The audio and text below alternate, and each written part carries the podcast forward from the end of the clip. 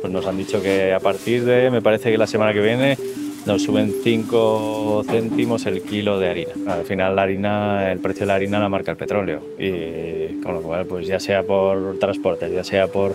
Eh, está directamente relacionado.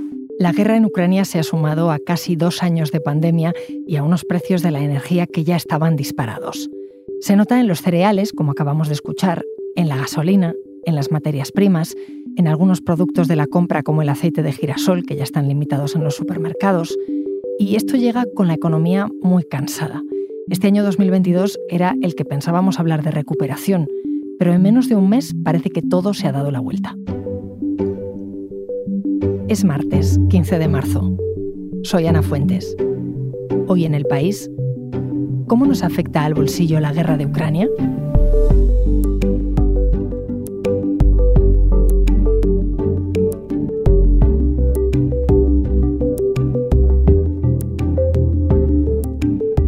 Y para darme las claves está aquí Claudi Pérez, director adjunto del periódico y ex corresponsal político y económico en Bruselas. ¿Qué tal, Claudi? Hola, muy bien, Ana.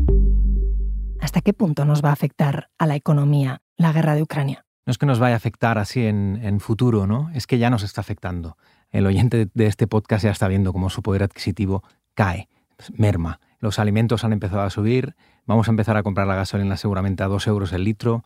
hay una serie de productos ah, industriales que también eh, van a tener efecto en, en nuestro bolsillo eh, y sobre todo es que la inflación está al 7%, va a seguir ahí en el 7% durante mucho tiempo, en cambio nuestros sueldos van a, subir, entre un 1,5% y un 2% y bueno, los periodos de inflación siempre afectan a los mismos, ¿no? a los asalariados.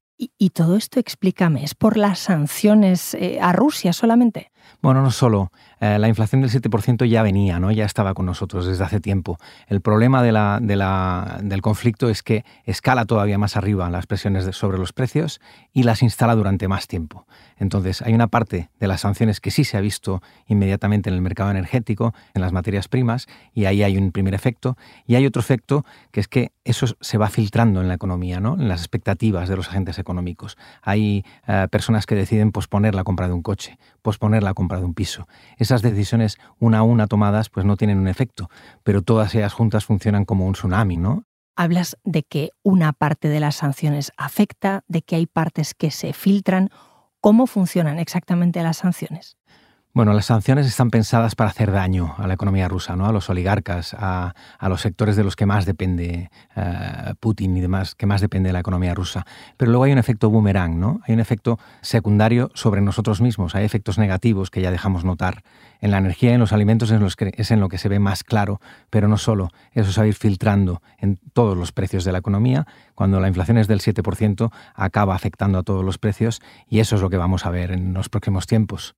¿Y, cuánto de esta situación se lo podemos achacar a la guerra y cuánto viene de antes? Hay una parte que viene de antes. En esa palabra que hemos recuperado de los 70, en esta inflación hay dos partes, ¿no? La parte inflación, la parte inflación viene de antes, aunque ahora se va a acelerar.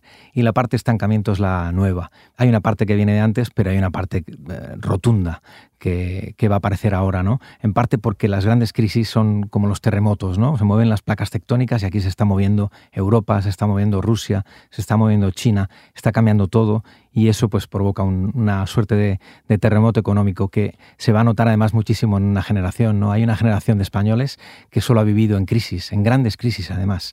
Eh, la crisis de 2008, tuvo primero, el millennial tuvo una crisis en 2008 eh, que se prolongó casi 10 años, luego tuvo otra crisis durante la pandemia con una caída del PIB de más del 10% y ahora cuando parecía que, veíamos salir el sol, pues viene la tercera, ¿no? No hay, no hay dos sin tres, una vez más el refranero nos saca de, quicio.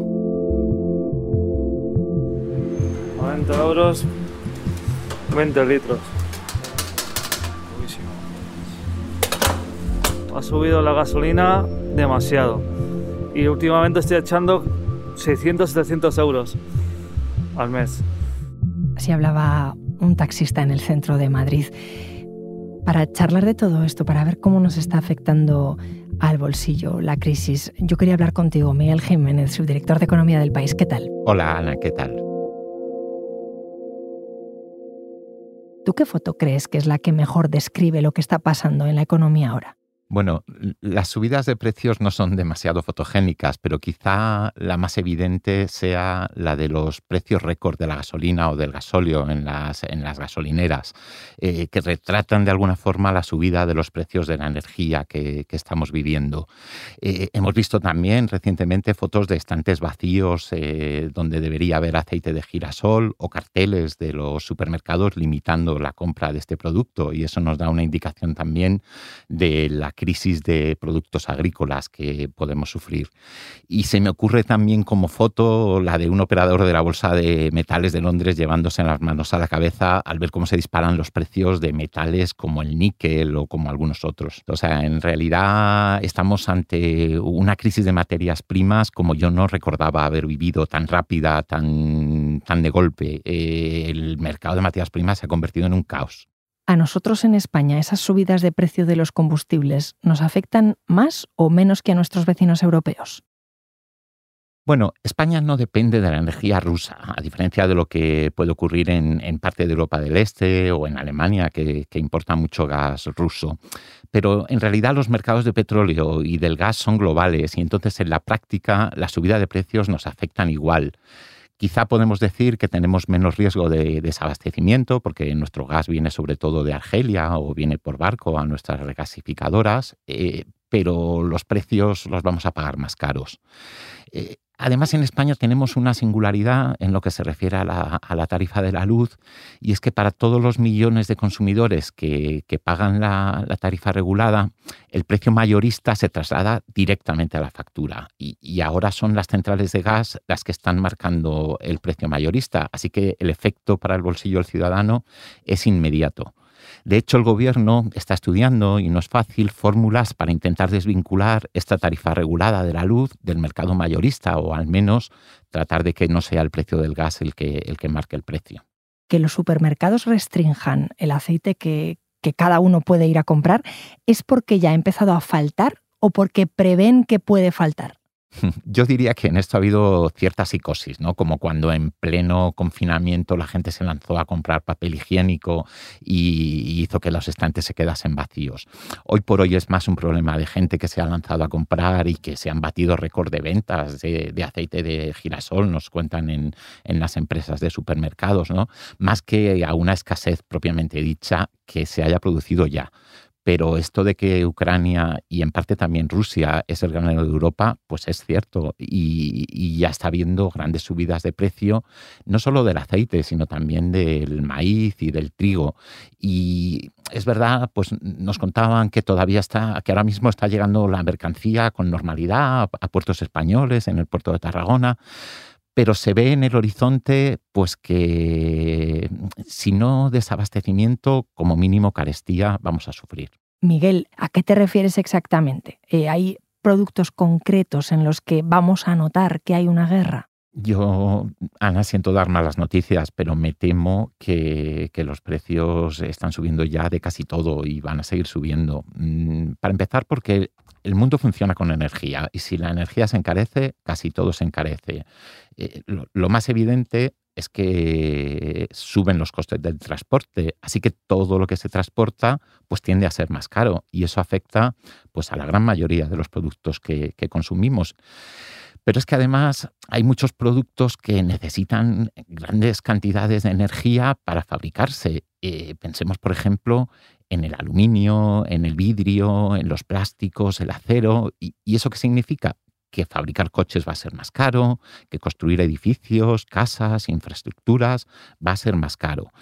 Y luego, si echamos la vista también a, los fertilizantes, vemos que los precios también se han disparado, en parte porque Rusia es un gran exportador, en parte porque también es necesaria mucha energía para, para fabricarlos. Y si los fertilizantes son más caros, lo que tenemos es que no solo los productos agrícolas que traigamos de Rusia y de Ucrania van a ser más caros, sino los que fabriquemos, produzcamos aquí, también van a ser más caros. Y al final, pues los trabajadores van a pedir subidas de sueldo para compensar que el coste de la vida sube. Y entonces las empresas que no usen tantas materias primas, pero tengan trabajadores a los que tienen que pagar más, pues también van a querer subir los precios. ¿Y qué alternativas tenemos cuando se encarecen los productos que utilizamos? No sé si podemos abastecernos de esos materiales por otro lado. Bueno, España ya está buscando algunas alternativas. Donde quizá hay más posibilidades es en los productos agrícolas y el gobierno quiere que Bruselas facilite las importaciones de cereales de Argentina y de Estados Unidos, que normalmente están sujetos a regulaciones muy estrictas y a cuotas y es difícil de importar. También es posible aumentar algo la, producción nacional, porque hay también las regulaciones de la política agraria común que restringen cuánto se puede producir, hay barbechos obligatorios. Entonces ahí en los productos agrícolas tenemos un cierto margen de maniobra, no mucho, pero algo es algo. En cambio, en mercados como los del petróleo, los del gas incluso los de los metales, son mercados globales y los precios nos vienen dados. Yo no, no creo que haya grandes problemas de desabastecimiento, pero sí que vamos a pagar mucho más por ellos. Miguel, gracias. Gracias a ti, Ana. Sí, porque todo el mundo, casi todo el mundo están pidiendo bastante aceite y no hay, están racionando para cada, para cada cliente. Pero claro, a cada uno, cada cliente le, le corresponde una o dos garrafas, como mucho. Francisco es repartidor de garrafas de aceite de girasol. En una semana la empresa para la que trabaja ha tenido que limitar el número de litros que le suministra a sus clientes.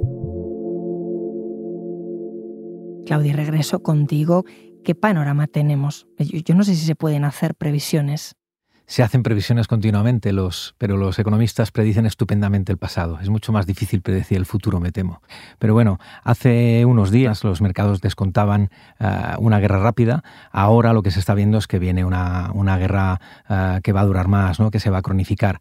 Eso significa que la inflación se queda con nosotros más tiempo. Eso significa que el estancamiento va a ser un poco más duro de lo que pensábamos. Y todo eso se va eh, filtrando por la economía a través de una palabra extraña ¿no? que suelen usar los economistas, que es la formación de expectativas. Cuando alguien decide no gastar algo, sino ahorrar porque tiene miedo, está usando las expectativas para retrasar una decisión de compra. Eso hace que el empresario también retrase una decisión de inversión y que a lo mejor alguien que esperaba encontrar un empleo no lo encuentre, ¿no? Son fichas de dominó que van cayendo las expectativas, ¿no? Y en estos momentos las expectativas son negativas, lógicamente, porque en este entorno de gran volatilidad, de que no sabemos exactamente lo que va a hacer eh, Putin y lo que pasa en su cabeza, todo eso afecta a, lo que va a suceder en el muy corto plazo y en el medio plazo en la, en la economía europea y en la economía mundial. Y en ese efecto dominó del que hablas, ¿a quién va a afectar más? ¿Hay fichas que van a caer con más fuerza o que van a caer antes? Casi siempre los periodos de inflación afectan a los mismos, ¿no? que es los asalariados. Esos son claramente los que se van a ver más afectados, ¿no? La gente, los transportistas que tienen que poner la gasolina más cara, ¿no? La gente que, se alimenta básicamente con cereales, con arroz, es todo eso que va a subir porque los fertilizantes rusos ah, no llegan hasta Europa, ¿no? Toda esa gente va a sufrir más. Pero no solo, ¿eh? la, economía va a sufrir, toda la economía va a sufrir, la industria europea va a sufrir, los bancos europeos van a sufrir, aunque esto como la risa también va por barrios. ¿no? Los austriacos y los italianos tienen un montón de exposición a, Rusia, los bancos españoles no. Entonces ahí hay que ver cuáles son los ganadores y perdedores en términos de países y también en términos de personas. El año pasado, por ejemplo, las empresas españolas registraron beneficios récord. Esos beneficios me temo que no se van a filtrar a los salarios este año. Claudi, ¿la política, la política con mayúsculas está dando respuestas a todo esto? La política está dando respuestas parciales. Hemos visto al, gobierno español eh, reaccionar, a veces arrastrando un poco los pies, pero ha reaccionado. Y, luego estamos viendo en Bruselas eh, esa maldición de Jean Monnet que decía que Europa se forjará en las crisis, pues la estamos viendo otra vez ahora en vivo y en directo. ¿no? Hay eh, muchas propuestas de un fondo eh, para tratar de compensar a los países que más eh, impacto van a tener de esta crisis, ¿no? que son básicamente los de Europa Central y los del Este. Es un fondo para alimentos, es un fondo para energía. Hay que ver cómo se termina sustanciando, pero igual que vimos un fondo contra la pandemia que se, que se llamó uh, Next Generation Fund y del que España se benefició muchísimo porque el era el país más afectado, ahora un país como Finlandia, un país como Eslovaquia, un país como Polonia, que tiene muchos más efectos negativos uh, por la crisis en Ucrania que España, pues se van a ver más beneficiados. Y así es como está uh, moviéndose la política, intentando dar respuestas a esta situación cambiante y dificilísima. Y si dices que la economía son expectativas, eh, fundamentalmente estados de ánimo, ¿puede haber algo que levante ese estado de ánimo, un giro de guion? Eso es lo que estamos esperando todos, ¿no? Que las sanciones tengan un efecto tan devastador que Putin se lo repiense, que la mediación de China sirva, eh, que Estados Unidos y la OTAN eh, tengan un efecto disuasorio eh, sobre la invasión a Ucrania o sobre los planes que pueden tener Putin de, pasar de Ucrania e ir hasta Moldavia o Georgia o hasta los Bálticos. Pero la realidad siempre nos sorprende, ¿no? y en esta vez yo creo que, también eso puede suceder. Lo hemos visto durante, durante los últimos 15 días, cuando parecía que lo que iba a ser un paseo militar de Putin, pues eso se ha convertido en otra cosa. Ahora hay que confiar en que la ofensiva diplomática, en este caso, empiece a dar algunos frutos. Y hay algunas voces que, es, que son más optimistas y que, y que prevén que pueda haber algún tipo de acuerdo, de arreglo. ¿no? Nada va a ser como antes, nada va a ser como antes, pero nada tiene que ser también tan malo como, como esperan en el peor de los escenarios. ¿no? Yo creo que hay que acordarse una frase de Terminator que dice que espera lo mejor, pero prepárate para lo peor. Hagamos las dos cosas, pero esperemos también lo mejor. Claudia, gracias por venir a contarnos esto y, y por aclarárnoslo sobre todo. Gracias a ti.